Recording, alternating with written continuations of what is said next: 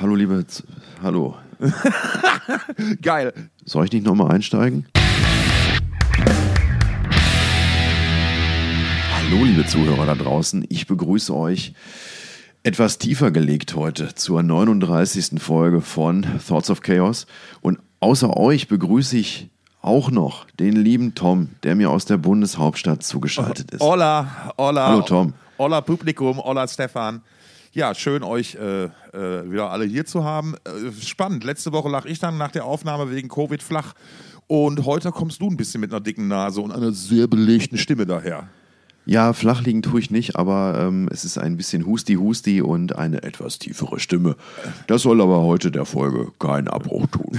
Das heißt, wir husten quasi heute um die Wette gegebenenfalls. Und der, die Hörer können entscheiden, wer das schönere Röcheln hat von uns beiden. Oh ja. Fantastisch. Und dabei rauchst du noch nicht mal. Und sonst, wie ist es denn sonst so bei dir? Ja, ach, weißt du, ähm, es läuft, ne? Es läuft. Ist alles gut soweit. Ähm, ich war vergangene Woche mit den lieben Kollegen in Berlin. Also, wenn ihr das hört, dann im Prinzip vorvergangene Woche. Ähm, Ja, genau die Woche, ich- wo ich flach gelegen habe. Das war gut, sehr gutes Timing. ja, ich hatte mich eigentlich schon auf Knutschen mit dir gefreut, aber naja, das habe ich dann mit den Kollegen gemacht. Dazu später mehr. Ähm, ja, nee, war schade, dich nicht gesehen zu haben, aber wir haben die Zeit auch so ganz gut rumgekriegt. Ja. Auch mit ein paar Konzerten. Ähm, aber, aber lass uns doch zuerst ähm, mal über, über aktuelle Dinge aus der Metal-Welt sprechen. Ja, machen also wir mal. Ist, so aktuell ist das vielleicht gar nicht mehr, aber wir müssen noch nachreichen. Wir oder haben wir sollten zwei nachreichen, Nachtragungen eigentlich. Ne? dass, Ja, Lass dann fangen wir doch also einfach mal an. Fangen wir mit der kürzeren und der einfacheren an. Bitte. Und wir waren wieder als Propheten richtig unterwegs. Wir haben wieder vorhergesagt, dass ähm, Gary Holt nicht bei dem neuen Projekt von Kerry King mit dabei sein wird. Und genau das hat Gary Holt in dieser Woche bestätigt. Rums. Wir Ja. mal wieder. Das ist ja, du bist ja quasi Slayer durch und durch. Da muss ich mich jetzt nicht wundern, dass wir das schon vorher wussten. So, genau. Aber wir haben noch ein- eine Ergänzung zur letzten Woche, nämlich zum Ja, der gute Thema. Ja? Jay Weinberg verlässt Slipknot oder wurde Slipknot verlassen, wurde von Slipknot, Wurde von Slipknot verlassen. zum Ja, ist- Verlassen aufgefordert. schön- schön oder vielleicht, wer weiß, ob da überhaupt irgendeine Kommunikation stattgefunden hat. Naja, wir wissen ja. jetzt, man weiß jetzt auf jeden Fall, dass er ähm, die Zeit jetzt oder die vergangenen Wochen dazu genutzt hat, um sich operieren zu lassen. Er hat irgendein Leiden an äh, Hüfte und Oberschenkel offenbar gehabt Ja, genau. das, das er jetzt irgendwie schon seit 2020 mit sich rumgeschleppt hat.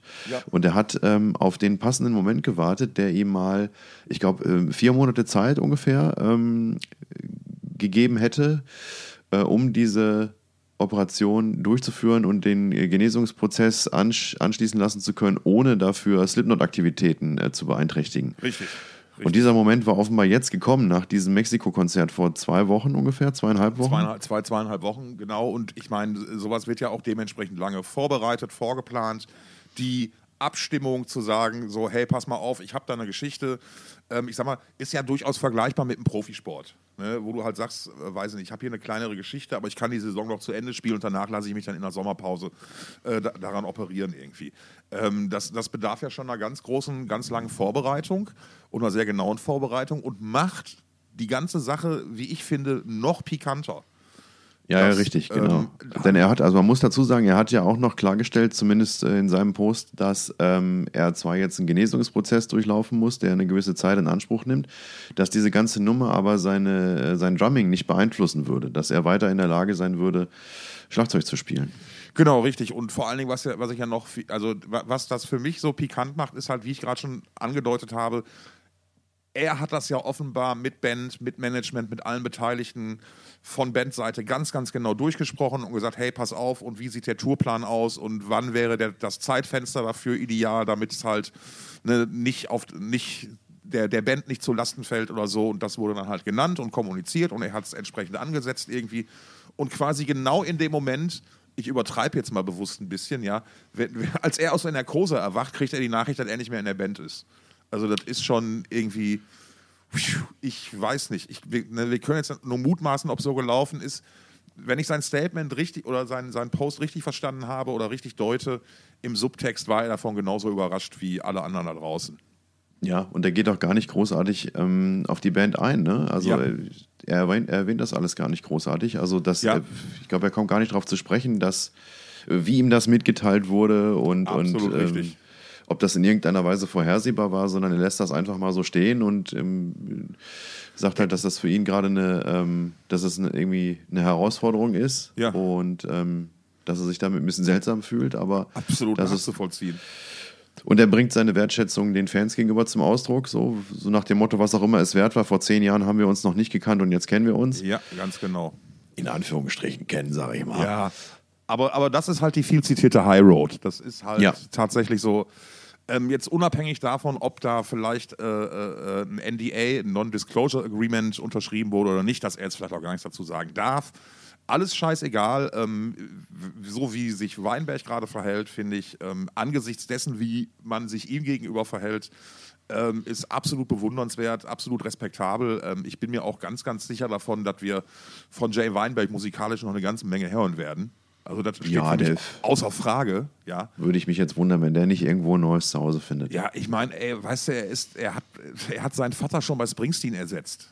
Ne? Also ich meine, das ist ja, Slipknot war jetzt ja für ihn auch nicht so die, die erste große Stadiongeschichte und so. Es war vielleicht so ein bisschen die Musik seiner Generation, in der er sich vielleicht ein bisschen heimischer fühlt als in, in der Musik von Springsteen, mit der er natürlich auch aufgewachsen ist. Ne? Ja. Ähm, aber ich denke mal, man, man wird von dem in jedem Fall noch hören. Ähm, äh, ich sehe da auch ne, äh, ein Buch auf, mich zu, auf uns zukommen. Ten, My Ten Years with a Knot oder sowas.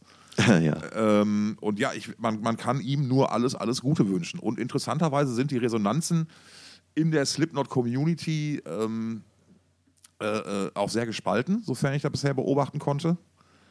Äh, also, das, das, das, wie das abgelaufen ist und wie es kommuniziert wurde, scheint nicht unbedingt nachvollziehbar zu sein für viele Leute. Ähm, weil bei den, bei den bisherigen, sag ich mal, Kündigungen war es ja so, dass man wenigstens immer einen Grund genannt hatte. So, ja, ist ein Arschloch oder hat sich die falschen Anwälte genommen oder sowas. Und jetzt halt so kreative Entscheidung. Ähm, vielleicht holen sie auch. Äh, äh, die Drama-Community hat sich übrigens auch schon ziemlich lustig gemacht darüber. Es gab dann viele im Internet aktive Schlagzeuger, äh, die so, hier, ich bin der neue Slipknot-Drummer und so und dann irgendwelche Memes gebastelt haben. Eine ganz spannende Theorie, die das Ganze, ich weiß nicht, Digi, auf die Spitze treiben würde, ist, dass einer der Söhne vom Clown das Schlagzeug übernimmt. Aha, aha. So, hm, Da kann ich nichts zu sagen, dafür kenne ich den Clown nicht gut genug. ja. So. Also eigentlich gar nicht. Ja, pst. so. Apropos High Road. Ähm, wie man ganz anders mit so einer Situation umgehen kann, haben wir, ich glaube, jetzt, wenn ihr das hört, vor ein paar Tagen, wir quasi heute Nachmittag oder gestern äh, selber gesehen oder sehen können und zwar an einem sehr unerwarteten Beispiel.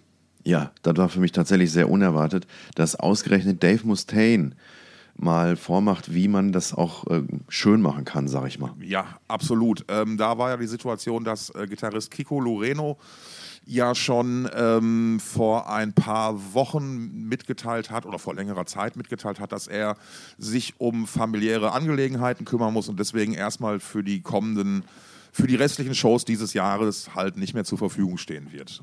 Megadeth-Shows. Megadeth-Shows, Verzeihung, genau, richtig so. Und darauf und hat aber auch schon einen, äh, er hatte wohl einen Nachfolger schon angelernt, vorbereitet. Hast du den Namen gerade griffbereit? Von. Äh, Temu, Temu irgendwas? Ja, genau, richtig. Ein junger, junger Finne. Äh, Temu Me- Me- Mentisari. ja, ähm, äh, ja, für mich bitte einen Longcaro dazu. Ähm, der ist auch, sofern ich das von den YouTube-Videos und solchen Sachen beurteilen kann, auch einen ganz fantastischen Job gemacht hat. So, und jetzt kam vor ein paar Tagen ein weiteres Statement von Kiko Loreno, in dem er quasi gesagt hat, hey, pass auf, ähm, Leute, tut mir total leid, das bekannt geben zu müssen. Der Schritt fällt mir total schwer, aber ich habe halt ähm, die, die Situation erfordert, dass ich mich noch länger um meine privaten Angelegenheiten kümmere. Die haben jetzt halt einfach Vorrang und das hätte er äh, natürlich mit der Band und mit Dave und so weiter abgesprochen, weil er möchte halt keinesfalls, ähm, dass die Band unter diesem Umstand leidet oder halt nicht das machen kann, was sie, was sie vorhat zu machen. Äh, ein sehr, sehr schönes, sehr, sehr emotionales Statement schon, äh, was von viel Wertschätzung und äh, äh, Respekt Dave Mustaine und Megadeth gegenüber geprägt war. Und jetzt vor heute, paar Stunden, gestern, ich weiß nicht mehr ganz genau wann, kam dann halt das ergänzende Statement, offizielle Statement von Megadeth bzw. Dave Mustaine dazu und das war fand ich richtig, richtig gut, weil äh, er hat die Situation noch mal ein bisschen weiter geschildert. Er hat bestätigt, dass Loreno ähm, quasi den konnte gesagt hat, so hey, pass auf, ich habe da folgende Situation. Äh, und Mustaine ihm dann geantwortet hat, hör mal, natürlich, du gehst dich jetzt bitte um deine Familie kümmern. Ähm, das hat gerade absolute Priorität. Ne? Er hat das mal in einer Situation, hat er das Business der Familie vorgezogen und er hätte den Preis bezahlt und deswegen, er soll das bitte nicht machen. Und der totale Support, totale Unterstützung äh, für diese Entscheidung hat auch nochmal auf die gemeinsamen Erfolge hingewiesen, äh, wie zum Beispiel den ersten Grammy-Gewinn, unzählige Headliner-Shows und äh, hat ganz am Ende zum Beispiel, oder gegen Ende fällt sogar ganz deutlich von Mustaine der Satz, all diese Dinge hätten wir, hätte ich oder hätte er in den letzten zehn Jahren nicht ohne die Hilfe von Kiko Loreno erreicht. Und äh, man ist auch total betrübt darüber, aber man unterstützt ihn jetzt bei allem und die Band geht halt auch voran und man wünscht sich gegenseitig alles Gute. Also man konnte die Liebe im Raum tatsächlich spüren, möchte ich süß, sagen. Süß, ne? Süß. Ja, total süß. Und gerade das von Dave, wie du schon angedeutet hast, von Dave Mustaine, ist halt immer, immer noch überraschend. Äh, es eilt ihm ja so ein bisschen noch nach all den Jahren der Griesgram-Ruf voraus. Ja. Ähm, den ich persönlich jetzt nicht so bestätigen kann. Äh, ich habe ihn zweimal, ich hatte zweimal persönlich mit ihm zu tun, einmal als in einem Interview übers Telefon. Aha. Ähm, das war ein sehr, sehr gutes Interview. Das war so ein bisschen sozusagen zu der Zeit, als äh, Mustaine zum Glauben zurückgefunden hatte. Ach, über Dingens, über, über ähm, äh, seinen Bassisten, Herr Gott, noch eins. Dave Ellison, genau. Ja. Pastor, Pastor Dave, genau. Äh, ich weiß gar nicht, inwiefern der daran mitbeteiligt war. Auf jeden Fall, Mustaine war, hat sich äh, entschieden, wieder sein Leben ein bisschen mehr, also er hat zum Glauben zurückgefunden und äh, wurde zu dem Zeitpunkt von Großteilen der Metal-Szene halt deswegen ziemlich hops genommen. Ähm, und ich habe das halt einfach ähm, auf eine andere Ebene gehoben im Gespräch mit ihm, oder ich habe es zumindest versucht, sondern ich habe das einfach auf, losgelöst von Religion, einfach versucht, auf die Ebene einer, einer Spiritualität zu heben. So ein bisschen ja. nach dem Motto, okay, jeder braucht ja irgendwas, woran er für sich persönlich glaubt. Ob es jetzt organisierte Religion ist, ob es Yoga ist, ob es Kraftbier ist, ob es Batman ist. Das ist Kraftbier ja, hast du schön gesagt. Weißt du, so, aber so, so, sowas hat ja jeder irgendwie. Und da war Mast und, und ab dem Moment wurde es ein richtig geiles Interview, weil, weil sich Mustaine in dem Moment verstanden fühlte. Ähm, ja. Das, das fand ich echt ganz cool eigentlich, so muss ich, muss ich wirklich sagen. Ähm, und das zweite Mal war dann tatsächlich da, äh, als die, oh, wann war das, 17 oder so haben, oder 18 haben die in Wacken gespielt. Ja. Nicht, oder 16, also ne, auch schon ein bisschen länger her. Und da bin ich abends mit einem unserer Artist-Hosts durch den Backstage gelaufen. Wir mussten irgendwo hin und sind am Container von Megadeth vorbeigegangen. Und ja. die Tür stand auf und innen drin stand ein befreundeter Journalist vom Rock Hard, Holger Stratmann, einer der, der ah, Gründer ja. des Magazins äh, und unterhielt sich mit Dave. Und Holger winkte uns beiden so zu und wir hatten Holger auch schon lange nicht mehr gesehen und sind wie selbstverständlich in die Megadeth-Garderobe rein, um Holger Stratmann zu begrüßen. Äh, und, und stehen auf einmal halt neben Dave Mustaine und so, ach so, Moment, Entschuldigung. Und nee, alles klar, cool, wer wir denn wären und dies, das, ja. Und ein bisschen Smalltalk gemacht und dann haben wir ähm, ähm, äh, geknackt haben wir Mustaine dann mit, äh, der Tat, mit der Tatsache, ja, wir kommen ja beide aus Essen und wir wissen ja, das ist ja, deine Mutter kommt ja auch aus der Ecke irgendwie. What? Ach, ernsthaft? No way. Holger, would you please, take some pictures of me with these gentlemen? They're from my mother's birthplace. Ach was, seine Mutter ja. kommt aus dem Pott? Seine Mutter, Dave Mustaines Mutter, oder hat zumindest Wurzeln im Pott. Ähm, das hatte er mal bei irgendeinem Konzert im Pott erzählt. Aber also das ist ja, das ist ja, ähm, jetzt sind wir schon wieder bei Familiengeschichten, so wie letzte, letzte Woche, als wir über, ähm, als wir über die Brüder in Kiss in Dynamite gesprochen haben. Und da fällt mir ein, da müssen wir was korrigieren. Du hast ja von dem Pumper gesprochen. Genau. Du meintest, meintest, dann, du meintest dann Jim. Aber ich, ich glaube, Jim ist gar nicht der Pumper, sondern äh, Ande. Und Ande ist nämlich der, der Bruder von äh, äh, Hannes. Also ich habe den quasi, ich habe den, den richtigen Bruder falsch benannt, möchtest du sagen? Ich, das ist die Aussage. weiß ich, ich gehe davon aus. Also der, der Pumperige von den beiden ist Anne und Anne ist der Bruder von ja, Hannes. Ja, ja, ja, ja, ja, okay.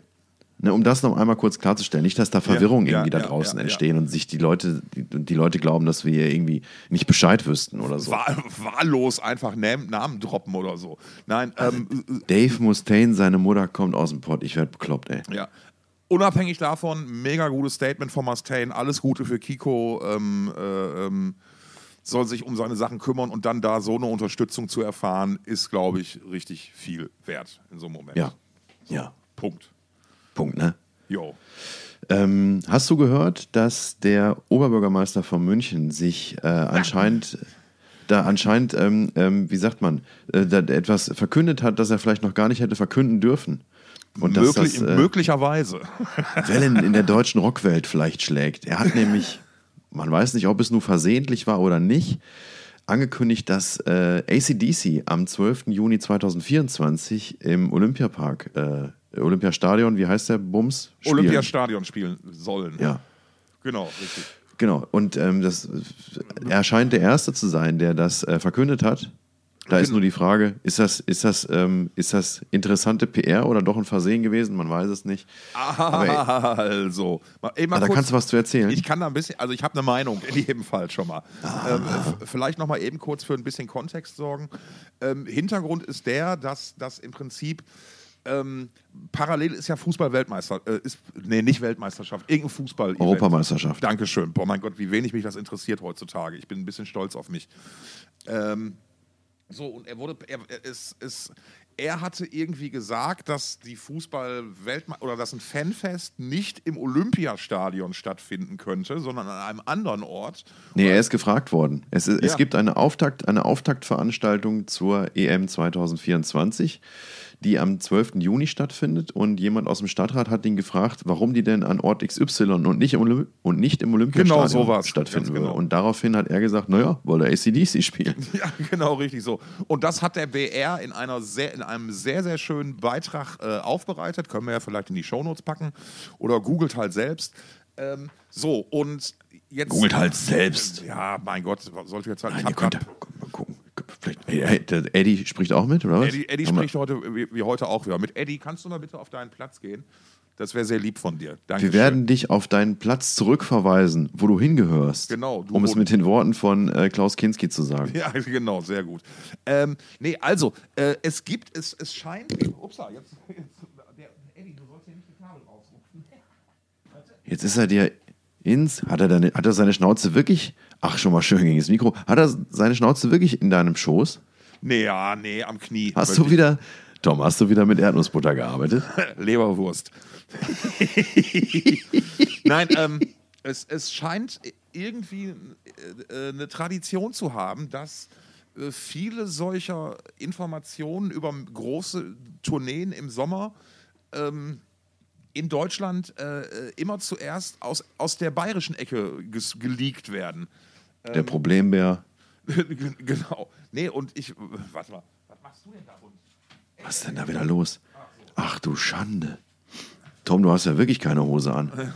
Mann, ich habe wohl eine Hose an. Der Hund hat nur gerade einen Tennisball sich geklaut. Tennisball. Genau.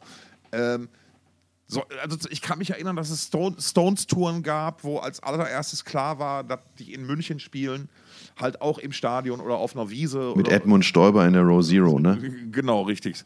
Ähm, und ich glaube ganz ernsthaft, dass, okay, das mag jetzt wirklich ein Versehen gewesen sein, aber ich glaube, das hat ganz oft damit was zu tun, dass in Bayern, glaube ich, andere gesetzliche Vorgaben für Großveranstaltungen gelten. Dass die also halt wesentlich früher bekannt gemacht werden müssen. Und dass derjenige, der sie bekannt gibt, dabei auch immer eine Maß Bier in der Hand haben muss. Und alle, die rein wollen, auch immer einen in der Hand haben müssen. Wenigstens. Ne? Nee, aber ich glaube tatsächlich, das muss dann in irgendwelchen Anzeigern oder wie auch immer veröffentlicht werden. Ne? Genehmigungspflichtige Großveranstaltung. Ähm, und äh, ja, das ist, ist schon ein paar Mal passiert aus der Ecke. Jetzt die Story finde ich, die Story ist super charmant und wie gesagt, jetzt mit, mit, mit ich, der, der Beitrag vom BR hat das Ganze auch, ähm, wie ich fand, äh, noch charmanter aufgearbeitet. Also wirklich da Hut ab an der Stelle. Ja, Hut ab. Hätte man von den, von den Bayern äh, äh, nicht so ganz erwarten können, Digi. Ne? Boah, ich habe auch mal ein ganz gutes Musikvideo gesehen, das vom Bayerischen Rundfunk produziert wurde, tatsächlich. Aber Ja. das hat jetzt weniger mit Rock zu tun, egal, da wollen wir jetzt nicht Wollen wir nicht. Apropos Rock, wir verabschieden uns allmählich von einer Legende. Äh, ja. Nämlich in wenigen Tagen, am Anfang Dezember, werden nämlich Kiss ihr aller, aller, aller, aller, aller, aller, allerletztes Konzert spielen. Ah, natürlich, das habe ich, hab ich auch gelesen, dass er diesmal ähm, auf die, dass das, ähm, ah, jetzt, ich habe seinen Gene- Namen. Gene Simmons. Heute, Gene Simmons. Chaim, Chaim ja. Weiß im Original. Hat- Er hat auf, wie? Chaim Wiss, glaube ich. Also Ja, er heißt, er heißt Chaim schon- mit Vornamen. Da sind wir dann auch schon bei seinem Zitat dazu, denn er sagte, er schwört auf die Bibel und das wäre ja nun mal ein Werk, das sein Volk geschrieben hätte. richtig, richtig, ganz genau. Ja, also da er, da, er, da er der jüdischen Glaubens ist, Ja. hat er sich dann da. Ach ja. Ja. und er meinte, wie war das? Und, und die Fortsetzung ebenfalls, das Neue Testament, hatte er dann noch auf ein drittes Buch sich bezogen, was irgendwie aber. ich weiß nicht mehr genau, ob er jetzt. Herr der Ringe hat er, glaube ich, nicht, aber egal. nee, das auf keinen Fall. Äh, KISS-Fachleute erkennen natürlich das kleine Hintertürchen im Statement und es gibt, gab ja noch eine ergänzende Aussage davor. Also ähm, da- das, das Statement schließt ja ähm, mit, also äh, er sagt es jetzt hier und er schwört auf die Bibel, das wird die letzte Show von KISS im Make-up. So, ne? Ja, er sagte genau, er sagte, dass halt seine, seine Stiefel so schwer seien wie eine Bowlingkugel und dass seine Rüstung so und so viel wiegt und dass der Nummer mit über 70 Jahren das jetzt auch alles ganz schön kräftezehrend sei und man noch irgendwann mal wissen müsste, wann Ey, gut ist. absolut richtig. Aber wie du sagst, ähm, es kann natürlich auch sein, dass sie einfach irgendwann nochmal, weiß ich nicht, äh, im Smoking vielleicht performen oder so. Also- oder nacken, nackend Nee, vielleicht nack, auch. Nack, nack, nackig glaube ich nicht, das will auch keiner sehen. Aber ergänzend dazu hat Gene Simmons ja ein paar Tage vorher schon gesagt, das mag das Ende der Band sein, aber nicht das Ende, nicht das Ende der Brand, also der Marke. Ja, das ist halt, da, da gibt es ja schon lange Spekulationen zu, ne? dass Ähm, Genau, da quasi richtig. ein Franchise draus gemacht So wie Heavy Saurus vielleicht Ja, auch. genau, richtig. Und, und wenn man mal ganz ehrlich ist, gerade Kiss in Make-up bietet sich doch an, dass mal auf so eine, weißt du, da, da, da holst du dir irgendwelche motivierten, motivierten jungen Leute, die dann eine Las Vegas-Residenz machen. Und dann kommt Gene Simmons einmal alle zwei Wochen vorbei und spuckt irgendwie Blut oder so. Also da kann man doch, Mega. da kann man doch bestimmt noch mal ein bisschen, bisschen drum. Man kann ja auch ein Telefon hinstellen. Einfach ein Telefon, so Ja. wie, wie, wie im ABBA-Museum, wo dann vielleicht einer mal von den Vieren anruft. Also, Alter, aber, aber, aber ich, ich, aber, ich, aber. ich weiß, warum ich jetzt gerade auf Waterloo. Die, Apropos, Alter, ich weiß jetzt, warum, ich- warum ich gerade auf Las Vegas. Geh mal, Stefan, geh mal. ähm, raucht ihr noch eine, Stefan? Oh, jetzt nicht. Warte. Ja. Ja, willkommen Oh, im Club. diese Schweden, ey. Ähm, wa- warum komme ich auf Las Vegas? Ich habe noch mal ein bisschen, äh, mir, mir wurde noch mal ein bisschen Info zu der Sphere reingespielt. Ich wusste oder ich hatte gar nicht so bewusst oder auf dem Schirm, dass da ja auch ganz, ganz viel deutsche Ingenieurkunst drin steckt in diesem großen Ding, was da in Las Vegas steht. Äh, die, mit dieser, wo wo U2 jetzt das eröffnet haben, mit dieser spektakulären LED-Show. Wir haben das mal kurz angesprochen hier. Und ich meine, gerade so eine visuelle Band wie Kiss, also ich meine, hey, da, also die sehe ich da total. Ohne jeglichen Respekt, aber wenn die Scorpions eine Residency in Vegas spielen können, die sie sich mehr als verdient haben, dann noch Kiss. Ohne jeglichen Respekt. also, ja. oh, Entschuldigung. Na, Mann, du weißt schon, ohne. Mit alle. Mann. Nein, mit, Habe ich dich rausgebracht, Entschuldigung. nee, kein, nee, kein Problem. Hier wird nicht geschnitten. Wir lassen die Folge live. Hast du eigentlich eine Zigarre in der Hand oder was ist das? Oder ist dein Finger braun geworden? was ist denn das? Alter, das ist ein Feuerzeug. Es ist auch noch weiß. Warum habe ich denn da was anderes? Egal, erzähl weiter. Nee, habe ich, dich, hab ich dich grau. aus dem. Hast du eigentlich eine Zigarre in der Hand? Nee, erzähl weiter, Nee, bitte. ein- nee, ein Vibrator. Ähm, nee, also äh, äh, Kiss. Ähm, ein Bekannter von mir war, war witzigerweise der, der, der Stony, der gleiche Artist-Host, mit, der, mit dem ich bei dem Martin war. Der war, durch einen großen Zufall, war der bei der Ki letzten Kiss-Show in L.A. vor ein paar Tagen. Durch einen großen Zufall ist er versehentlich nach L.A. geflogen. Er wollte, Nee. eigentlich, in, er wollte eigentlich in die S-Bahn nach Bochum. Nach Langendreher, genau, L.A., Langendreher und ist dann, äh, aus, hat dann unterwegs nochmal eben schnell das Esther ausgefüllt und so. Nein, ähm, war, schon, war schon geplant, aber also die Reise war geplant und auch das Ziel war geplant, aber dass es sich überschnitten hat mit A, KISS spielen da und B, dass er und, und, und seine äh, Gattin äh, tatsächlich dann die Show sehen konnten, war dann ein sehr, sehr glücklicher Zufall. Ähm, und ja, warte ich noch auf einen Bericht, aber ähm, ähm, äh, war wohl für KISS wohl auch schon sehr bewegend, weil sie wohl noch nie da gespielt haben in dem Hollywood Bowl. Ähm, und das ist ja diese legendäre große Open-Air-Bühne in LA und halt kalifornisches Wetter und alles. Also muss wohl schon ganz geil gewesen sein. Okay. So. Ähm, Ticketpreise kann ich nichts zu sagen, weil äh, wohl Gästeliste im Spiel war. Aber ich kann mich über riesige Ticketpreise aufregen, weil Tool haben eine Tour angekündigt. So, und da geht mein altes Fanherz ja in Flammen auf. Das wurde aber relativ schnell gelöscht mit dem Feuerlöscher der Ticketpreise, als ich das ja. gesehen habe. Also offenbar ja. ist es so, dass die Waldbühne Open Air der Innenraum bestuhlt ist. Ja, wo ich mir schon mal denke, what the fuck? Und dann halt Preise bis zu, also das teuerste, was ich gesehen habe, war 180 Euro. Ja, um der günstigste Dreh. ist anscheinend 90, 90 Euro. 90 Euro ganz hinten. Ne? also da, das ist schon. So, und, und da habe ich, also ich, ganz ehrlich, mit solchen Preisen muss man offensichtlich heutzutage leben. Okay. Aber dann habe ich mal für mich darüber nachgedacht, muss ich dahin, will ich dahin? Und wie gesagt, ich bin massiver Tool-Fan und ich habe die Band so oft live gesehen und das war jedes Mal ein absolutes Erlebnis, wirklich. Vom Gesamtpaket her. Das war wirklich, ich habe spektakuläre Tool-Live-Shows gesehen. Die wirklich, ja. wer, wer, das noch nicht gemacht hat, Leute, guckt euch Tool an. So, danke für den, entschuldige bitte für den Werbeblock. Aber ich habe mir überlegt, muss ich jetzt nochmal, und es geht hier gar nicht um die Frage, ob man das Geld hat oder, oder ob ich das Geld habe oder nicht, im Zweifelsfall nämlich eher nicht, muss ich mir Tool, eine Band, die ich jetzt schon so oft gesehen habe, an die ich so geile Erinnerungen habe und an die ich auch einen gewissen Anspruch habe, ähm, ja, ja. muss ich so viel Geld dafür ausgeben, wenn ich schon im Voraus weiß, dass ich wahrscheinlich enttäuscht sein werde von gewissen Aspekten. Naja, also wenn du das so, wenn du das so in Kontext setzt, dann ist die Antwort ja klar. Richtig, genau. Und das ist zum Beispiel so, ähm, was ist eine Band, wo es ähnlich oft ist irgendwie? Slayer wäre jetzt zum Beispiel so ein, so ein, so ein Ding. Ähm, ich bin mir nicht sicher, wenn Slayer jetzt noch aktiv wären, ähm, ob die noch mit dem gleichen Feuer und dem gleichen Werf und vielleicht auch in der gleichen mit dem gleichen Groove, ich möchte nicht mal Geschwindigkeit, aber mit dem gleichen Groove spielen könnten, den ich von der Band erwarte, auf de, der für mich total wichtig ist. Ja. Ähm, die Stones zum Beispiel, da sind, das ist jetzt das Thema auf die Spitze getrieben. Ich meine, wir waren, wir wissen, wir haben schon gesprochen, wie alt die sind, ja. Also die sind über, die sind 80, ja. So, das hat nicht mehr so, das, das nicht mehr so klingt wie mit 20, ist vollkommen klar.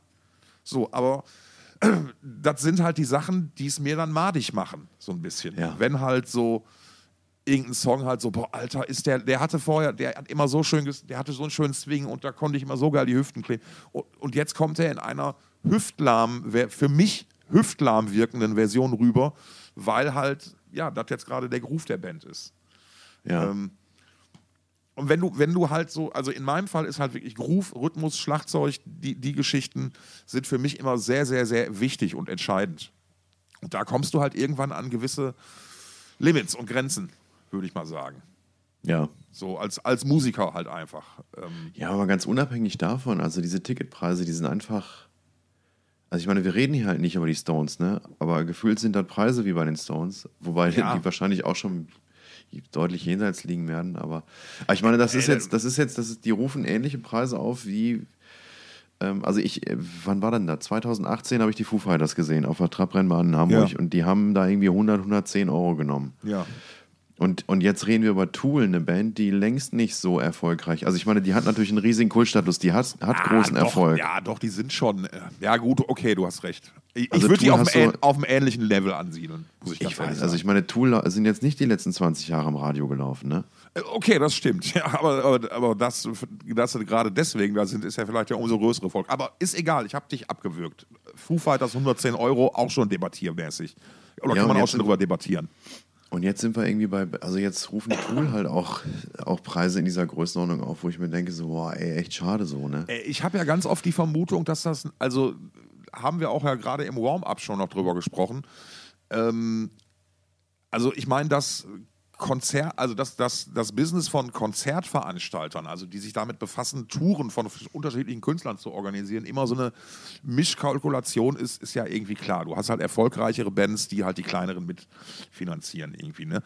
Nur wenn ich halt sehe, dass für die Bands, wo man davon ausgeht, dass es funktioniert, die Preisspirale oder die Preisschraube so hochdrehen kann, wie man es manchmal macht, und dafür dann auf der anderen Seite halt subventionierte Tickets in den Raum schießt, ähm, wie jetzt zum Beispiel ein Eventim, ähm, haben jetzt auch wieder Black Friday oder Black Week ausgerufen. Und da kriegst du halt Tickets für namhafte Veranstaltungen, wo ich jetzt persönlich gedacht hätte, okay, das muss doch eigentlich funktionieren, äh, für bis zu 50 Prozent rabattiert.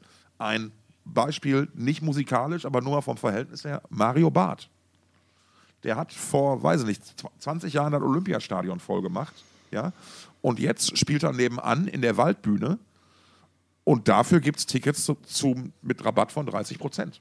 Mhm. So, und ähm, also offenbar scheint da irgendwie gerade ein, ein, Missverhältnis oder finde ich ein sehr, sehr starkes Missverhältnis zu sein von ähm, einer, einer, einigermaßen verlässlichen Preisstruktur. Also ich will jetzt nicht so, ähm, früher war alles besser oder so, aber wenn ich jetzt mal hier auf meine alten Eintrittskarten gucke aus den 80er Jahren, KISS Abendkasse 32, Iron Maiden Abendkasse 31, Dio 30, so, das ist alles so in, in, unabhängig davon von der Höhe, aber das ist alles so in einer Liga, die nachvollziehbar mhm. ist. Ja. Und das fehlt mir gerade so ein bisschen. Und insbesondere ja. diese ganzen VIP und überhaupt und Alter, was habe hab ich mich schon über die Merchpreise bei den Queens of the Stone Age aufgeregt? Hab ich mich äh, schon über die Merchpreise nee, bei den Queens Komm, of the weiter. Stone Age? Ich brauch, wir brauchen noch einen schönen Rant. Gib Gas. Ja, immer, Alter, die Merchpreise bei den Queens of the Stone Age. Ne? Also, erstmal Shoutout an alle Bands, denen es so geht, so gut geht, ja, dass sie Stunden vor der Show einen Trailer vor der Halle aufmachen können, um Merchandise zu verkaufen. Ne? Wirklich, meine ich wirklich ernst. Wenn die Leute euch dann aus den Händen reißen und bei den Queens gibt es halt immer so coole Sachen wie Siebdruckposter limitiert nur für die eine Show von, Künst von Künstlern, die aus der Stadt oder aus der Gegend kommen, wo die Show ist. Oh, nicht äh, schlecht. Ist cool, ja klar. Ne? Nur solche Sachen äh, sind halt dann entsprechend preisig.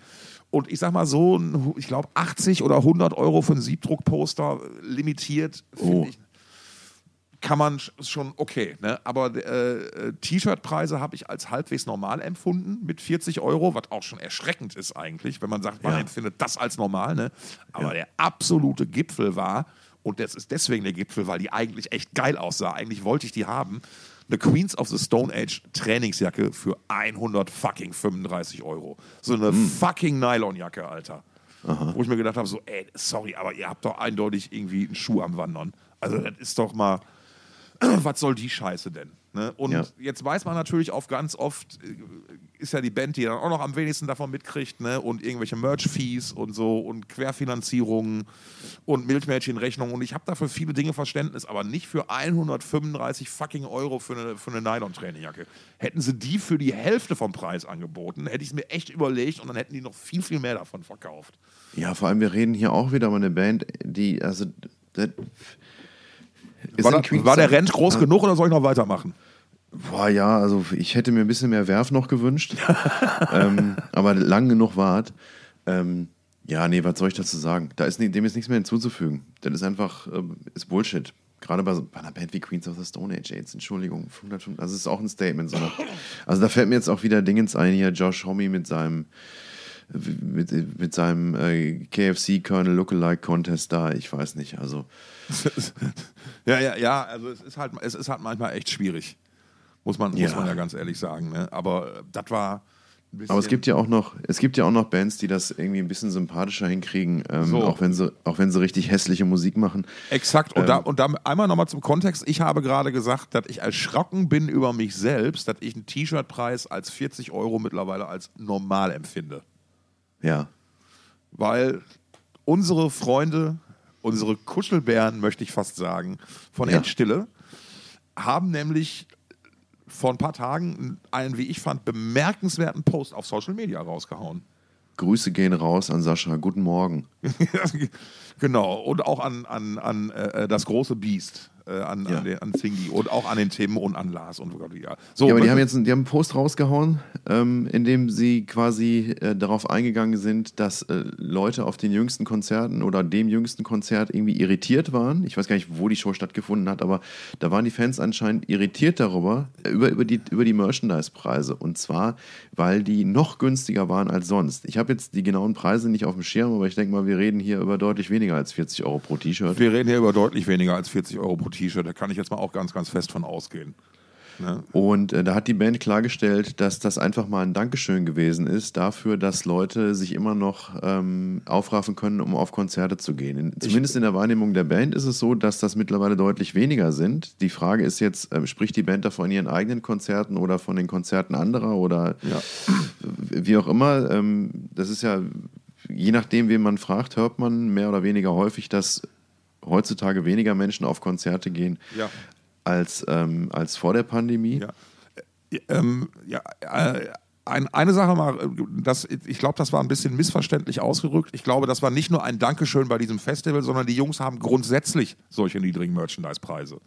Also die versuchen immer, wenn es geht, die Sachen zum günstigsten Preis zu, zu verkaufen und haben halt auch nochmal ganz deutlich gesagt, hey, selbst bei den Preisen bleibt noch genug bei uns als Band hängen dafür.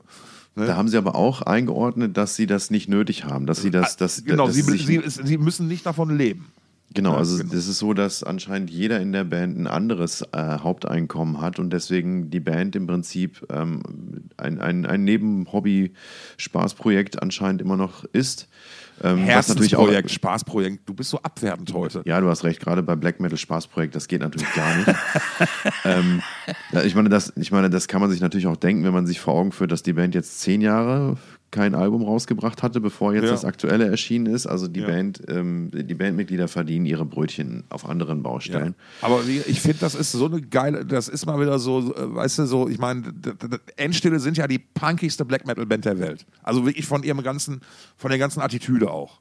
Also Ja. in, in erster Linie von der ganzen Attitüde her.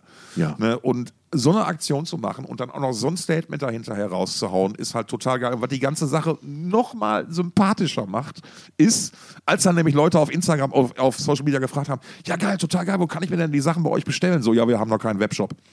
Wir arbeiten dran. Das ist so, ne, wie, wie, wie, sehr, wie sehr kannst du, kann es, also weißt du, in einer positiven Art und Weise so, ja, brauchen wir halt nicht irgendwie. Egal. Ne? Ja, das will ich halt nicht sagen, ne? so, aber die arbeiten ja dran und haben gesagt, hier über unser Label kriegt man natürlich auch Sachen und so, ganz klar. Deswegen sind die ja auch bei Warn Records. Ich hoffe, ich spreche es richtig aus, ähm, äh, äh, weil die halt auch eine, eine ähnliche Herangehensweise an die Sache haben. Ne, Da werden halt Dinge in erster Linie versucht, geil zu einem guten Preis zu produzieren. Ja. Ne? Und natürlich haben solche Dinge wie die extrem geil gemachte endstille äh, Vinyl-Version vom letzten Album ihren Preis. Aber der ist noch dafür, wenn ich mir überlege, dass ich für Indie-Vinyl-Versionen von den Hives in einem Laden irgendwie 30 Euro zahlen soll, dann ist, weißt du, du musst es dann ja auch immer im Verhältnis sehen. Ja. So, also da wirklich ganz Hut ab, ganz, ganz großes Lob an, an der Stelle. Irgendwie haben die Jungs ein gutes Statement und ich finde find da die Einstellung einfach sehr, sehr gut. Und deswegen, Leute, grundsätzlich gilt aber, man kann immer noch sagen, in Zeiten wie diesen ist der Kauf von Merchandise die beste Möglichkeit, eine Band direkt zu unterstützen. Es sei denn, die ist auf Bandcamp oder so, wo man die Musik dann halt auch noch, sag ich mal, für, für einen schmalen Toto selbst erwerben kann. Äh, Und wenn ihr richtig schlau seid, dann versucht ihr das immer über die, die Shops der Band zu machen. Ähm, ist meine Meinung zumindest, weil bei Konzerten hängen mittlerweile zu viele Leute drin, die eigentlich von der Kohle nichts abkriegen sollten. Ähm, und ich. Ja, aber also, wenn man jetzt so negativ sagen kann, also ich würde hier nochmal einen Appell an die Öffentlichkeit richten. Geht zu Konzerten. Ja, richtig. Ne? Denn auch da gibt es ja Merchandise und bei dem Merchandise, das auf Konzerten verkauft wird, bleibt normalerweise am meisten bei der Band hängen. Genau, oder und wenn ihr richtig cool seid, dann geht ihr nämlich zum Queens of the Stone Age Konzert, kauft auf die Jacke für 135 Euro und geht nicht zum Konzert. Dann habt ihr nämlich schon wieder gespart und könnt trotzdem so tun, als ob ihr da wart. Mega, oder? Ich, ich muss mal gucken, wie viele von den Postern jetzt auf Ebay aufgetaucht sind. Naja, was für die nächste Folge. Du warst ja letztens auf Bildungsreise in Sachen Livebands, ne? Ja, richtig. Und das ist, da hat sich auch mal für mich wieder so ein bisschen bestätigt. Also, wie gesagt, ich habe ja vorhin gesagt, man hört immer wieder mal, dass, ähm, oder ich höre zumindest immer wieder mal Leute klagen darüber, dass, ähm, dass Konzerte nicht so gut besucht seien, so wie, wie zum Beispiel noch vor fünf Jahren. Das hat sich in meiner Wahrnehmung äh, noch nicht so manifestiert tatsächlich. Ähm, ich war ja dieses Jahr schon auf ein paar Konzerten. Äh, die waren eigentlich alle gut besucht.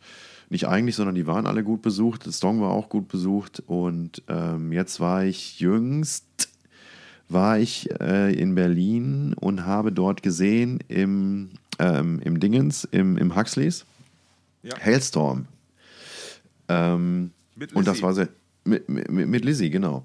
Und äh, das war schön. Das war schön. Also erstmal, also ich meine, ich bin jetzt kein Riesenfan der Band, aber meine drei Songs so hier, I Miss the Misery, äh, I Get Off und Back from the Dead, hat es alle drei gespielt oder haben sie alle drei gespielt. Da war ich Mega. schon mal sehr zufrieden. Und haben auch schön dabei improvisiert, also nicht, an, nicht in jedem Song, aber in einigen Songs hier extra lange Soli reingebaut. Es gab ein, ein, ein, ein sehr langes Drum-Solo von RJ, der, der, der Schwester von Lizzie, hätte ich fast gesagt, dem Bruder von Lizzie natürlich. Äh, Es gab bestimmt auch jede Menge Audience Participation, oder? Mm, Nee, ja, ich meine, ja, die Leute haben ihr Telefon rausgeholt und, und das Licht angemacht und dann. Nee, dann aber auch so Scream for Me Berlin und Clap Your Hands und linke Seite, rechte Seite oder so. Ich meine, Nö, nicht? nö, also jetzt in, nicht in einem Maß, dass man irgendwie, das jetzt irgendwie bemerkenswert gewesen wäre. Aber es war, es war schon, also sie hat halt das Publikum immer wieder adressiert, so, er hat halt auch immer wieder mal länger mit dem Publikum gesprochen und äh, vermeintlich äh, über intime Dinge gesprochen, wie zum Beispiel über ihre Depressionen, über persönliche Erlebnisse. Ähm, und also die ist einfach, die ist einfach eine, eine, eine gute Rampensau, ist einfach eine echt tolle Frontfrau, die auch äh, gesangstechnisch abgeliefert hat und ähm, sich auch nicht dafür zu schade war, mal irgendwie in, in, in Stimmlagen zu singen, wo auch mal kurz die Stimme weg war, aber dann auch schnell wiederkam tatsächlich. ja. Ähm, Das ist ja immer das Wichtige. Ja, genau. Dann, wie gesagt, ein fettes Drum-Solo von ihrem Bruder, wo er dann, also äh, Philipp von Insanity Alert, ähm, der mit mir bis zum Ende ausgeharrt hat, ähm, und ich, wir haben uns zwischendurch angeguckt und haben uns dann gefragt, sag mal, wie viele Drumkits hatten der da oben eigentlich stehen, weil der da ähm, auf Toms gespielt hat, also, und dann hat er irgendwie noch. Also er hat sehr, sehr viele Toms, auch so, so, so, ich weiß gar nicht, wie die Dinge heißen, weißt du hier, wenn du dich vielleicht erinnerst an, an, an das Safri-Duo. Ja. Die, die, diese, diese, diese, ich, ich nenne es jetzt einfach mal Effekt-Toms, davon hatte er einige da. Das könnten Gong-Toms, also wenn du so ein, so ein großes Tom-Tom auf so einem Ständer hast, dann, äh, was dann so quer hängt, dann nennt man, glaube ich, in der Regel dann einen Gong-Tom. Ja, das Äh, habe ich aber gar nicht so gesehen. Ich hab das, also der hatte da sehr viel stehen. Also ich glaube, ich weiß, welche Toms du meinst, die so verhältnismäßig tief und auch so ein bisschen Ja. oval sind oder sowas. Oder hat ne? er diese langen Röhren gehabt, die Oktobans? Nee, hat er nicht. Also Okay. zumindest konnte ich, konnte ich das nicht sehen. Ich, keine Ahnung. Auf jeden Fall, ich hatte dann zwischendurch äh, kurz, ich hatte dann auch zwischendurch mal Samba de Janeiro angestimmt, weil das irgendwie so ein bisschen in die. Also es wurde dann irgendwann, es wurde irgendwann ein bisschen südamerikanisch in meinen Ohren. Naja. Ja.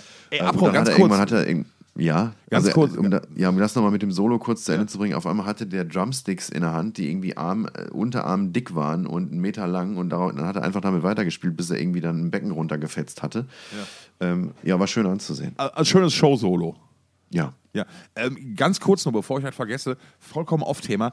Ähm, Jülef Ventor von Creator hat ein neues Schlagzeug gekriegt. Der hat, ähm, äh, und das ist, das ist richtig geil, der hat ein komplettes Creator Custom Schlagzeug gekriegt. Also mit, mit, mit Logo auf den Kesseln drauf und so. Richtig, richtig geil. Das war, das war ähm, seit Jahren, also das war seit Jahren in der Planung und so, weil das auch ein ganz bestimmtes Holz sein sollte. Und da sind wohl Dinge bei, die Tama normalerweise eigentlich nicht macht. Ne? Und das haben sie dann halt in Absprache mit denen doch mal, also richtig cool. Sorry, kleiner, kleiner Schlagzeuger-Exkurs. Ich hoffe, ihr, Ja. ihr verzeiht uns das. Demnächst der Ableger-Podcast, Drums of Chaos. Ja. Schön für Jülle auf jeden Fall. Ja. Ähm, so, nach dem Konzert, wir waren mit Peter Klapproth übrigens da von, Ach, ähm, von Head of Head of PR, PR, und, ja. und der hat genau, der hat uns dann noch den, ähm, den Manager von, von Dingens vorgestellt, von ähm, Hellstorm. Und äh, bei der Gelegenheit noch kurz äh, Fistbump mit RJ gemacht. Ähm, super sympathischer Typ, so auf, den- auf, auf den ersten Fistbump zumindest.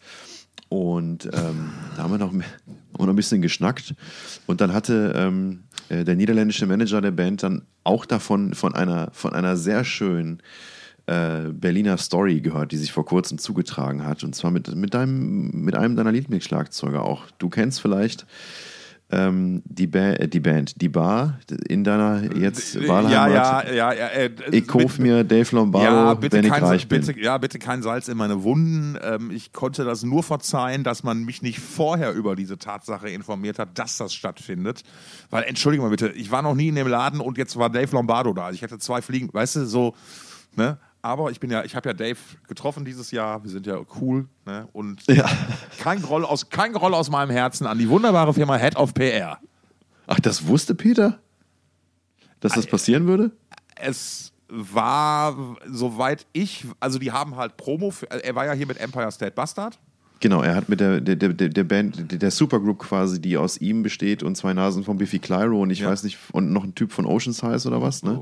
Möglicherweise. Oder nee, nee, das ist nur ein Typ von, der Sänger von Biffy Clyro, dann irgendwie der Gitarrist oder was von, von, von Ocean Size und, und Dave selbst. Genau. Die haben So, gespielt in Berlin. Und, und es war oder klar, was Promo? also, also was Promo oder, oder Nee, Spiel? nee, die haben auch gespielt. So und Ja. ähm, äh, es war klar, dass es, äh, dass es Promo geben würde zu dem Thema. Es war halt natürlich nur ganz oft, wenn du Promo on Tour machst, ist nie so ganz genau klar, wie viel Zeit hast du eigentlich. Ne, wann kommt die Mhm. Band an, wann ist Soundcheck, wenn da irgendwie, ne, wenn, wenn die im Stau steht oder aus, aus, dem, aus dem Ausland kommt, an der Grenze festhängt. Whatever, ist ja immer ein bisschen schwierig. So, und dann gab es aber trotzdem diese Aktion, wo die halt in die, in die, in die Bar ich, namens, äh, wenn, ich, wenn ich reich bin, kauf ich mir Dave Lombardo. ich kaufe mir Dave Lombardo, wenn ich reich bin. Ja, siehste. Ne?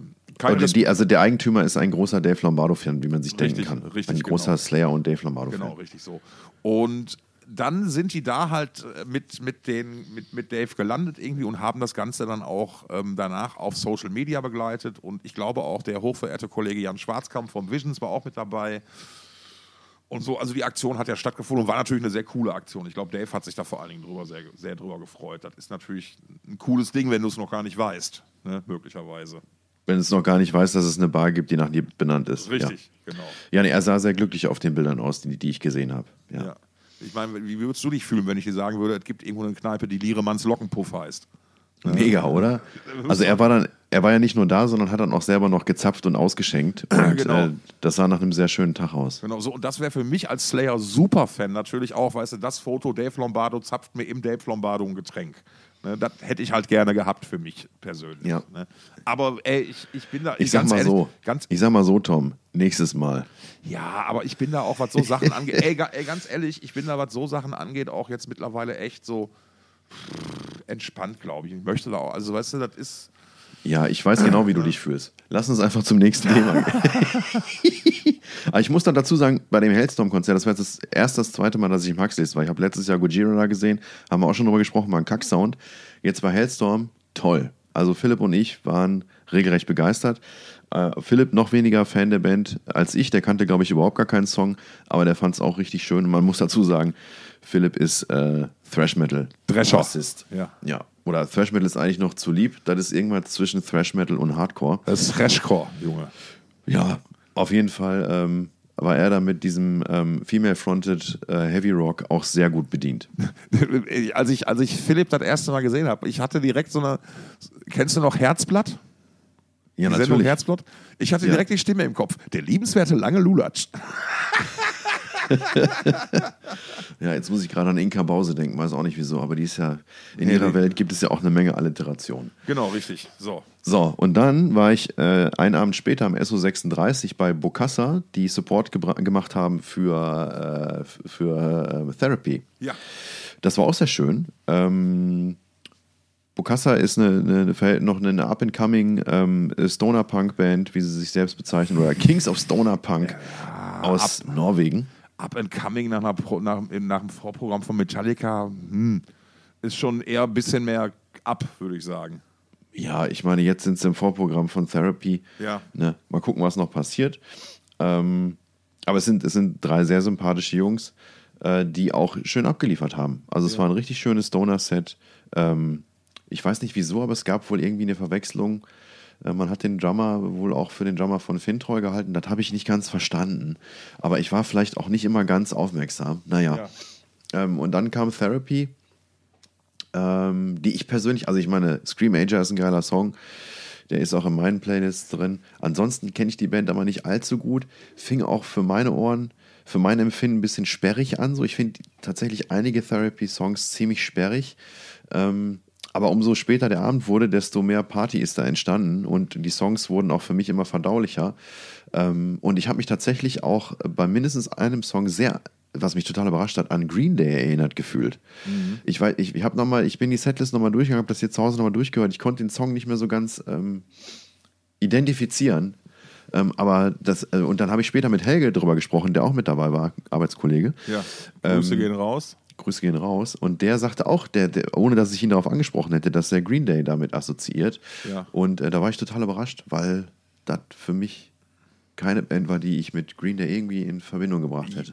Jein, also ähm, insbesondere das Troublegum-Album, wo ja dann unter anderem auch Scream Ager drauf ist, ähm, äh, war ja schon, hat durchaus ja auch seine, ja doch, melodischen, punkigen Momente, möchte ich sagen, irgendwie. Ich meine, das war halt so, so damals die Zeit, wo das alles so ein bisschen quer durcheinander gemischt wurde und alles gleichzeitig so ein bisschen explodierte. Ja. Ähm, äh, äh, was halt auch so ein bisschen so, so der Sound der damaligen Zeit war irgendwie. Ne? Und wie gesagt, ne, was man halt aus so, aus so zwölf Tönen rausholen kann, ne, da, da, da erinnert möglicherweise schon immer das eine und an das andere. Ja, nee, äh, Therapy, ähm, immer wieder stabile Liveband. Äh, Dieses, dieses äh, Argument mit dem ein bisschen sperrig oder äh, wie du es gerade gesagt hast, kann ich nachvollziehen. Die haben halt ähm, ja irgendwann angefangen, so, wie soll ich sagen, ähm, also ich glaube, die haben es nie bewusst auf Hits schreiben angelegt. Nee. Ne? So, und das so Dinge wie, wie zum Beispiel auch Going Nowhere oder Scream Ager halt ultra eingängig sind. Ne? Ja. Äh, äh, ist dann, glaube ich, eher so ein, so ein, Neben, so, so ein Nebending Ist- gewesen. Ne? Ist einfach passiert. Genau, aber die, aber die haben ja auch zum Beispiel Knives, ist ja auch ein Song, auch vom gleichen Album, der ja durchaus schon ein bisschen komplexer ist und als ein bisschen sperrig empfunden werden kann. Ähm, und die haben natürlich ähm, äh, äh, äh, auf späteren Platten dann halt immer mehr so zu ihrem eigentlichen Stil gefunden. Ich glaube, das kann man, glaube glaub ich, so ganz gut funktionieren, eben weil die großen Hits halt früh in ihrer Karriere passiert sind, wo die Band quasi noch so in ihrer eigenen Selbstfindung steckte, so ein bisschen. Und äh, äh, äh, aber so wie die Band heute ist, hat man auch, also da war jetzt kein totaler Stilbruch irgendwie, ne? Aber ähm, die, dieses bisschen komplexere war schon immer deren Beritt. Also jetzt Ja. von Therapy, nicht von Green Day. Ne? Ja, ja. Ap- Apropos Green Day, ähm, hast du die, die, äh, die Halftime-Show gesehen, die die gemacht haben für die boah, kanadische Football League, war es, glaube ich? Nee. Ja, mega gut, letztes Wochenende haben halt äh, bei, so einem, bei so einem, ähm, bei so einem äh, äh, Footballspiel in, in Kanada ähm, oder was, ein Eishockey, ich weiß nicht, auf jeden Fall bei einer Sportveranstaltung in Kanada aufgetreten in der Halbzeitpause, haben das Ding einmal komplett abgerockt und niedergerissen. Und man hat sich da hinterher nur überlegt, okay, und warum will die NFL eigentlich nie Rockbands haben und warum sollen die alle Playback spielen? So, man, das geht doch. Weißt du, man kann doch Ja. einfach mal eine Rockband da hinstellen und mal kurz eine Viertelstunde das Haus abreißen lassen. Ja, muss einfach mal ein Stück weit Eier in der Hose haben. Aber das ist bei Richtig. diesen großen Sportveranstaltungen vielleicht auch ein bisschen, bisschen nicht so ganz das Thema. Naja, Ja, richtig. aber das war ein richtig schöner Abend, auch nochmal mit Therapy, auch mit den, mit den Arbeitskollegen vor allen Dingen. Ja. Ähm, und auch, auch Therapy haben das Publikum übrigens sehr schön adressiert. Genauso wie, ähm, wie Hellstorm im Prinzip am Abend vorher. Es war einfach ein schönes, schönes, eine schöne, ein schöner Dialog zwischen Ja. Band und Publikum.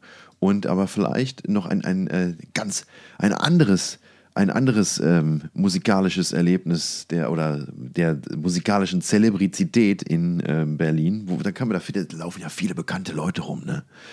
Und dann sitzen wir da im Vietnamesen und sind am Essen. Also in einem vietnamesischen Menschen sitzen wir drin und sind am Essen. Nein, Ja. natürlich ein vietnamesisches Restaurant.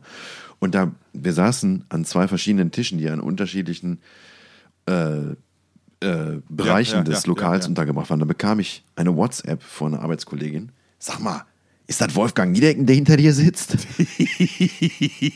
und waret? Und ich drehe mich um und ich sehe halt nur seine graue Mähne. Ja. Und dann sage ich, Helge, Helge, sag mal, sitzt da Wolfgang Niedecken hinter mir? Und Helge so, wer? und ich so, Wolfgang Niedecken vom BAP. Was? BAP? Wer? Ja. ist das. Hättest du gefragt, ob da Klaus von, von Torfrock sitzt, dann hätte er sofort Ja. gewusst, worum es geht. Das ist Auf halt jeden so, Fall, ja. sind halt so diese lokalen Unterschiede. Ja, Wer? nee, es war, es war Wolfgang Niedecken. ja schön. Stefan, bevor das mit deinem Husten noch schlimmer wird, ne? Ähm, Nee, pass auf, du musst mir nochmal helfen. Wir sind hier noch nicht ganz Ach so, fertig. ja. Ähm, ich weiß nicht, ob du das. Ich hatte dir das neulich geschickt. Ähm, du musst mir nochmal kurz helfen. Ich habe hier ein großes Problem. Ich habe gerade einen aktuellen Lieblingssong. ja, Blink Und der ist, 182. überraschend, der ist überraschenderweise vom Blink 182. Ja. Und der heißt, ist vom neuen Album und der heißt More Than You Know. Und als ich den zum ersten Mal gehört habe, dachte ich mir, ey, was passiert denn hier? Weil erstmal fängt der Song an mit einem Piano-Solo quasi, was, was, was in, in, in Moll gespielt ist. Und ähm, da habe ich mich zuerst erinnert gefühlt an Mogwai. Das klingt für mich wie, ähm, wie, wie, wie heißt der Song irgendwie? Ähm, ach scheiße, muss ich nochmal nachgucken, äh, ist das Rano Pano oder ist das, äh, wie heißt der andere da, Auto, irgendwas, Autorock, äh, weiß ich gar nicht mehr. Muss ich jetzt nochmal nachgucken. Hm. Aber pass auf, für die, die es interessiert, ich guck mal eben nach. Ich guck mal eben nach. Kleinen Moment. Gib mir einen kleinen Moment. Der fängt nämlich von der Stimmung her genauso an wie. Ist das? Jetzt höre ich es nicht. Warum höre ich es nicht? Autorock, genau, der Song von Mogwai heißt Autorock. Hört euch mal Autorock an von Mogwai und dann hört ihr euch mal von Blink 182 More Than You Know an und ihr denkt euch so, wow, das ist ja dieselbe Stimmung. Naja, und dann, anders als bei Mogwai, braten Blink 182 richtig los, geben Vollgas und das bleibt dann noch irgendwie so anderthalb, zwei Minuten lang so.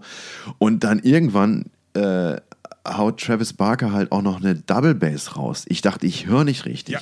Ja, Mega geil. Ich weiß nicht, ob die das überhaupt mal vorher gemacht haben, dass die Double Bass gespielt haben auf irgendeinem Album. Auf jeden Fall ist das, also das ist, das ist so Metal, wie, wie dieser Skatepunk überhaupt nur werden kann, finde ich. Ja. Und ich finde es total geil, dass die jetzt sind jetzt auch irgendwie so um die 50, dass die noch so das drauf haben, äh, Sachen zu schreiben und zu produzieren, die ähm, sich zumindest für einen 40-Jährigen anhören, als wenn sie von 20-Jährigen, als wenn es von 20-Jährigen kommen würde. Ja, ja, ja. Naja, auf jeden Fall ähm, habe ich dann versucht, ich habe irgendwie, seitdem ich Berg beim, ähm, mit dem Rundfunk-Tanzorchester im Studio Ehrenfeld bei ZDF Magazin Royal gesehen habe, habe ich wieder Bock, mir mehr Texte durchzulesen, weil die einfach viel können. Ne? Mhm. Habe ich, früher, hab ich früher gemacht, als ich noch klein war. Da habe ich immer die Texte mitgesungen, wenn ich Demo Borgia oder so gehört habe. Ne? Und, ähm, und jetzt dachte ich mir, guck da noch mal rein, da. was ist verdammt, was schreiben denn Blink-182? So, und ich verstehe diesen Text nicht. Der ist so deep, ich verstehe ihn einfach nicht. Und du hast gesagt, du verstehst den. Und ich verstehe bestenfalls noch den ersten Satz oder die ersten zwei Zeilen. Your bed is the last battlefield, a nuclear weapon. Let's search and destroy all the innocent throats we can step on. Das verstehe ich vielleicht noch. Aber den Rest verstehe ich überhaupt nicht. Hilf mir, Tom. Also, ich muss sagen, dass ich, ich glaube, ich habe den Text leider innerhalb des ersten Hörens komplett verstanden. Ähm, nein, ja, ist wirklich so, äh, weil ich, ich glaube, der Text hat viel, leider wird sich dir gleich erschließen. Ähm, für mein Empfinden hat der Text sehr, sehr viel mit ähm, Mental Health zu tun. Für mein Empfinden hat der Text sehr, sehr viel mit einer gescheiterten Beziehung eben welche, wegen solcher Dinge zu tun. Für mich hat, ich, hat der Text viel, viel mit Vorwürfen zu tun, die du dir selbst machst. Ähm, ähm, versuche Dinge zu erklären, dir selbst und jemand anderem. So in, in die Richtung würde ich das so, so, so ein bisschen. Es ist kein, es ist eher ein, wie soll ich sagen, ein, ich, ich glaube, man nennt das Stream of Consciousness. Dieses, es, es, es geht da gar nicht um eine Geschichte oder um, um eine richtige Reihenfolge, sondern es ist halt einfach so, okay, was sind die Gedanken, die mir, die mir da gerade, die gerade aus mir raus wollen als Künstler in dem Moment. Ja. Ähm, und ich habe deswegen leider gesagt, weil, weil du hattest mir ja eine, eine, eine, in der Vorbereitung eine WhatsApp geschrieben, gesagt, ey, hör mal, ey, guck mal, ich finde es total geil, dies, das, aber ich verstehe den Text null. Und da habe ich natürlich mir direkt angehört und deswegen, ich habe es, für mich war das total klar nach dem Okay. ersten Hören, weil so Sachen wie, ich suche mal hier die, ähm, äh, äh, I don't feel shame, I don't have highs, but I got some lows, ja. Ja, ja. Äh, so, ähm, I feel I've been cursed, I've been numb and sinking down like a stone. Also, äh, also sorry, wenn, wenn, wenn das nicht Mental Health ist. Ne? Und I don't feel pain, but I feel more than you'd ever know, ist halt so, Ja. wie soll ich sagen, ne? Ähm, jemand anders hat anscheinend ein Bild von dir, was, mit dem du nicht ganz d'accord gehst. Weil du, weil nur du weißt, was wirklich richtig los ist mit dir. Und du dich vielleicht nicht, du kannst es nicht erklären, aber du, es ist auch schwierig zu verstehen. So, ne? Dieses Verstandenwerden ist ja auch immer, immer so eine, eine Ausprägung di- dieser, dieser Geschichten. The Ivy is starting to, to creep, ne? Also, ne, das Black Light across my face, words that will never rhyme. Ne? Ja, hier in diesem ganzen Text reimt sich nichts. Ne? Aber vielleicht geht es genau, geht's genau darum. Es muss sich gar nicht reimen, weil Ja. ne, es ist halt so. Ähm, Doch, es reimen sich Dinge. es, ab, ab und an, aber es ist, es ist jetzt kein typischer, kein typischer Poptext.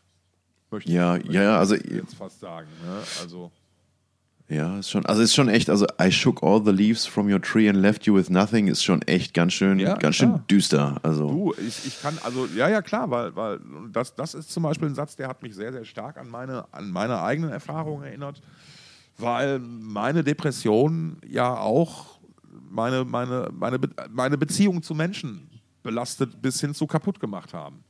Ne? Ähm, und ich, wenn, du, wenn du diese Krankheit hast, dann ist das für dich natürlich scheiße, ganz klar, aber es ist halt auch für dein direktes Umfeld eine echte Belastung. Ähm, das liest du vorher, das weißt du eigentlich auch, aber wie sehr das eigentlich eine Belastung ist, wird dir erst viel, viel, viel später klar. Ich, ähm, ich habe zum Beispiel darüber letztens nachgedacht, ich habe, boah, 2017 oder so, war, habe ich die Queens of the Stone Age das letzte Mal gesehen, bevor ich jetzt gesehen habe. Und war, da war ich gerade an so einem richtigen Tiefpunkt. So, mir ging es so richtig, richtig scheiße. Ich hatte auf nichts Bock irgendwie und ich wollte mit meiner damaligen Partnerin ähm, wir hatten Karten für das Konzert lange gekauft. Wir, wir standen beide total auf die Band und ich habe mich dann. Sie hat mich, ich wollte nicht hin, ich habe mich dann von überreden lassen und das war einer der schlimmsten Abende meines Lebens, weil ich habe da gestanden, dieses Konzert gesehen. Ich habe nichts empfunden, außer der Tatsache, dass ich gerade einem Menschen, den ich sehr, sehr liebe, gerade seinen kom kompletten Abend versaue und die gerade komplett runterziehe. Und weißt du, dann, und dann bist du ganz schnell in so einer, in so einer Spirale drin, so Selbstvorwürfe, Selbsthass, etc., solche Sachen. Das geht dann total schnell. Und ja, da, da habe ich so, so, da habe ich mich halt auch so gefühlt, als ob, ey, ich habe so lange an diesem, an, an diesem Baum gerüttelt, der du warst, an, an, ne, oder an, an diesem Baum, der unsere Beziehung war. Ne? Und Ja. da sind jetzt wirklich, das ist ein schönes Bild. Jetzt sind alle Blätter weg, ne? Und du stehst jetzt da. Ne? Und jetzt haben wir uns getrennt und ne? so, klar, ich muss, jetzt, ich muss jetzt auch neu an, von neuem anfangen, aber du halt vor allen Dingen auch. ja. Ne? Und ich ähm, kann ich ja auch an der Stelle sagen, äh, die, die, die Trennung ging ja schlussendlich von mir dann aus, weil ich gemerkt habe, es geht so nicht mehr. Ne? Also das Ja. wird jetzt zu weit führen, aber so, und deswegen habe ich mich erstaunlicherweise und leider von dem Text ähm, sehr, sehr schnell abgeholt gefühlt.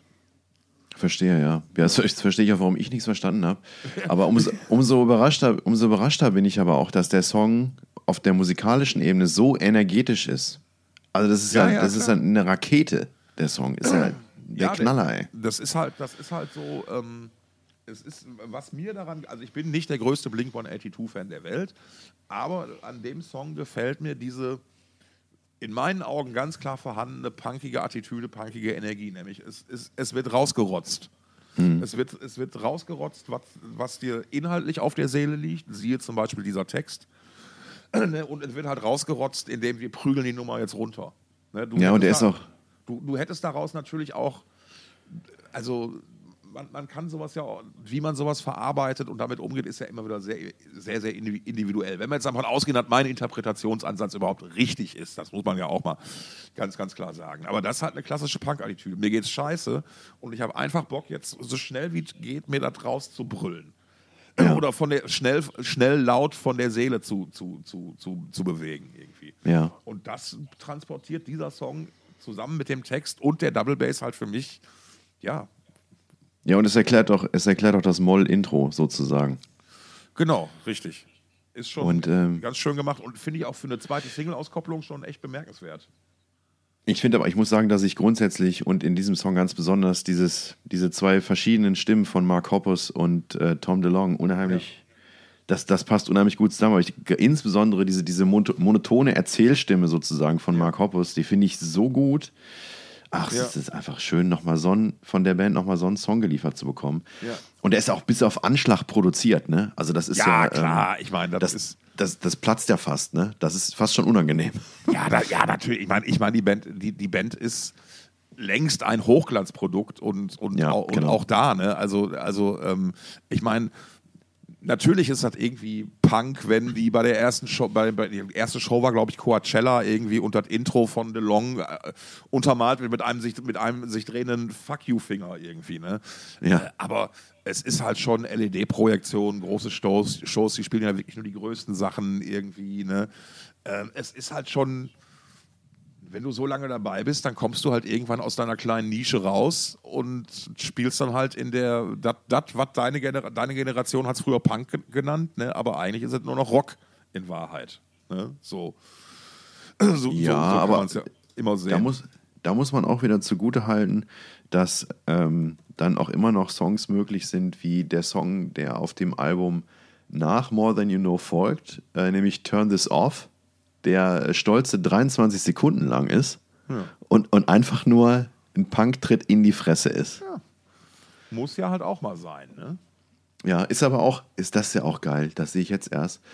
Ähm, das ist der Song, der am zweitwenigsten auf Spotify wiedergegeben wurde von diesem Album. Also, ne, hier, also More Than You Know hat zum Beispiel 13 Millionen, One More Time 30 Millionen, Edging 51 Millionen und Turn This Off hat 44.000. Nur noch unterboten von dem 27 Sekunden langen Stück Fuckface. Ja. Die, Mit 21.000 Aufrufen. Das, die Kunstform des das Album ist heute nicht mehr wichtig. Ja, ja, ja. Ne? Richtig, weil, ja, weil ja. eigentlich musst du ja solche Dinge. Oder vielleicht wird der auch gar nicht richtig gezählt, weil der so kurz ist, aber kann ja eigentlich auch nicht sein. Ne? Naja, was soll's.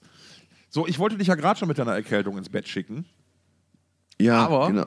aber du kannst mir ja noch, vielleicht kannst du noch eine, eine, Empfehlung, was ich mir äh, jetzt am Wochenende noch angucken könnte, wenn ich krank im Bett liege. oh, danke, danke, für die Überleitung. Äh, dieses Wochenende ist nämlich die Erstausstrahlung von Borowski und das unschuldige Kind von Wacken, dem Wacken-Tatort. Der läuft am 26. November in der ARD, 20, ARD um 20.15 Uhr. Kennt ihr alle die Uhrzeit? Ich glaube, danach dann natürlich auch für die jungen Leute in der Media Mediathek wahrscheinlich abrufbar.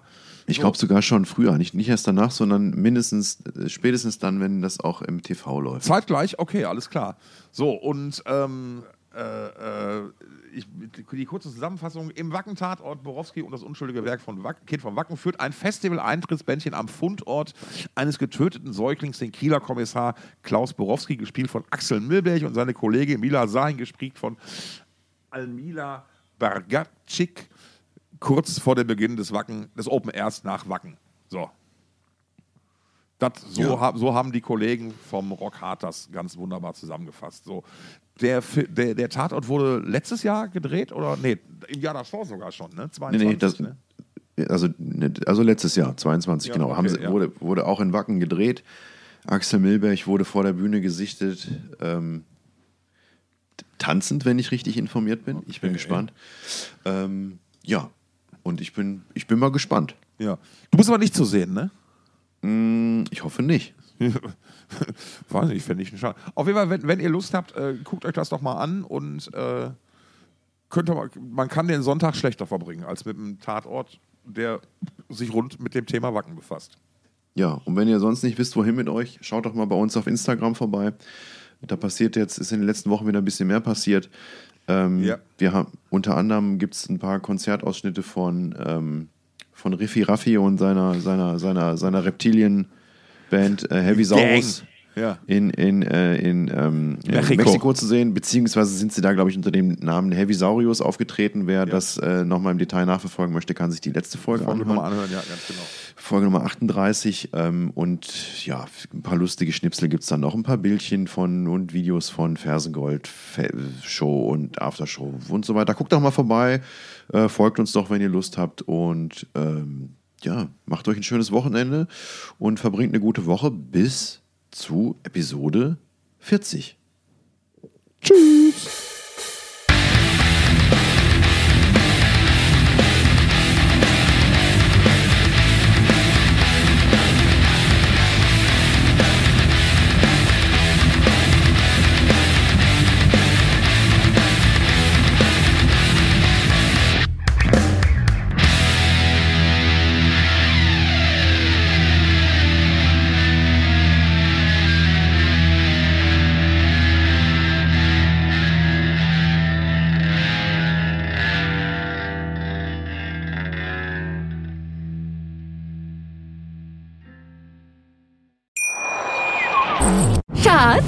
Bin neu verliebt. Was?